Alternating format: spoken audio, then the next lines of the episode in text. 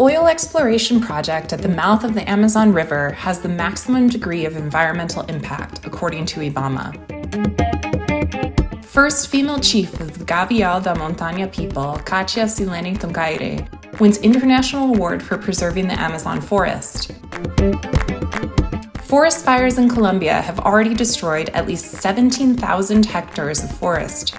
In connection with Lula, the Colombian president suggests the creation of a regional fire prevention post.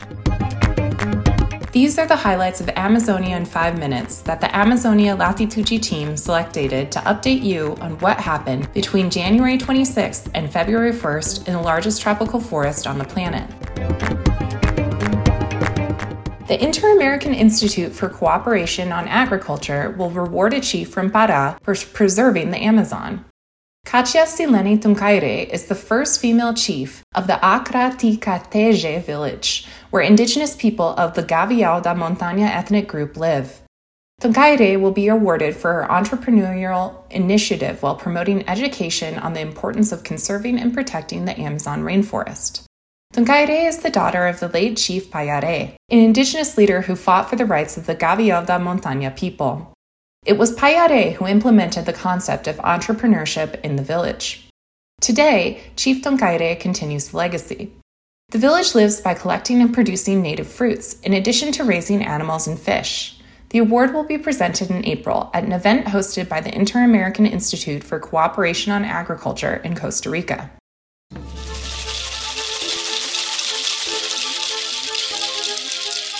The environmental impact of an oil exploration project at the mouth of the Amazon River has reached a maximum level, according to the Brazilian Institute for the Environment and Renewable Natural Resources, IBAMA.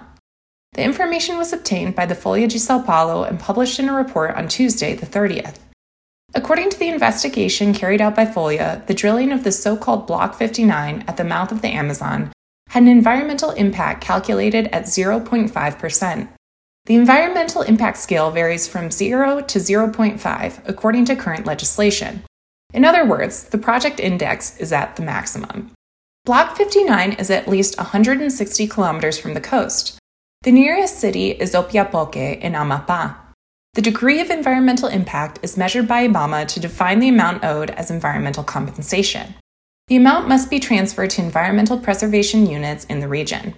According to IBAMA data, the environmental compensation for drilling in Block 59 is 4,300,000 reais.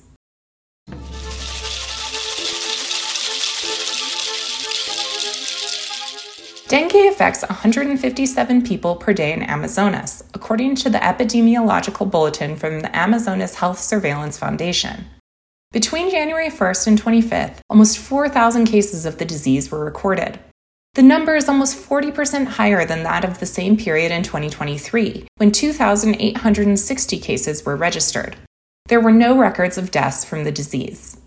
On Saturday, the 27th, the Manaus Municipal Health Department reported that the capital entered a state of alert.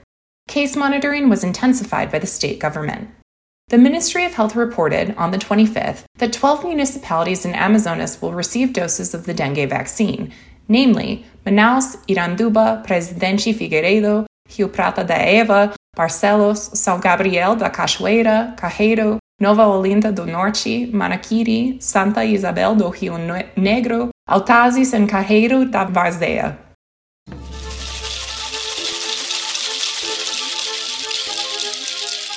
On January 24th, the president of Colombia, Gustavo Petro, declared a natural disaster due to forest fires taking place in the country. The fires are the effect of high temperatures in the El Nino climate event, which has consequences throughout the Amazon region, such as the drought seen in northern Brazil. In January, at least 17,000 hectares of green areas were devastated by fire in Colombia, according to the country's National Unit for Disaster Risk Management. On Monday, the 29th, President Luis Inacio Lula da Silva spoke by telephone with the Colombian president. Lula offered help to fight the fires, which could spread to other countries the two presidents talked about creating a regional fire prevention post. Lula also raised the possibility of a new meeting to create a working group for the Amazon Cooperation Treaty Organization to deal with fire outbreaks.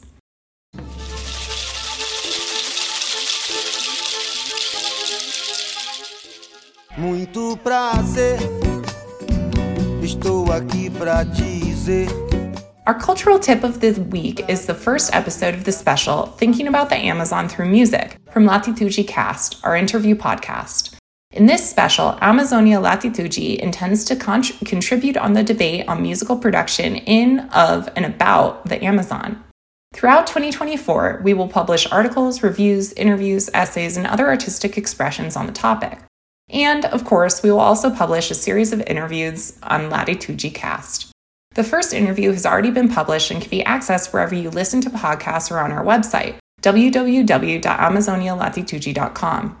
In the episode, the founder of Amazonia Latitude, Marcos Colon, talks to singers and composers Eliakim Rufino and Neuber Uchoa about Roraima music.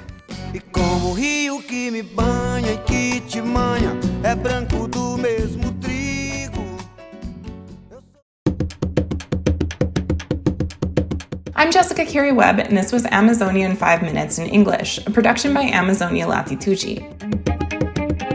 For more information and exclusive content, visit AmazoniaLatitude.com. This episode was produced and sound edited by Vanessa Pinto Morais, text review by Isabella Galanchi. We use information from Agency Brazil, Amazonia Real, Brasil de Fato, CNN Brazil, Folha de Sao Paulo, G1, Federal Government, and UOL. In this episode, we used extracts from the music Cruviana by Neuber Uchoa. Until next time.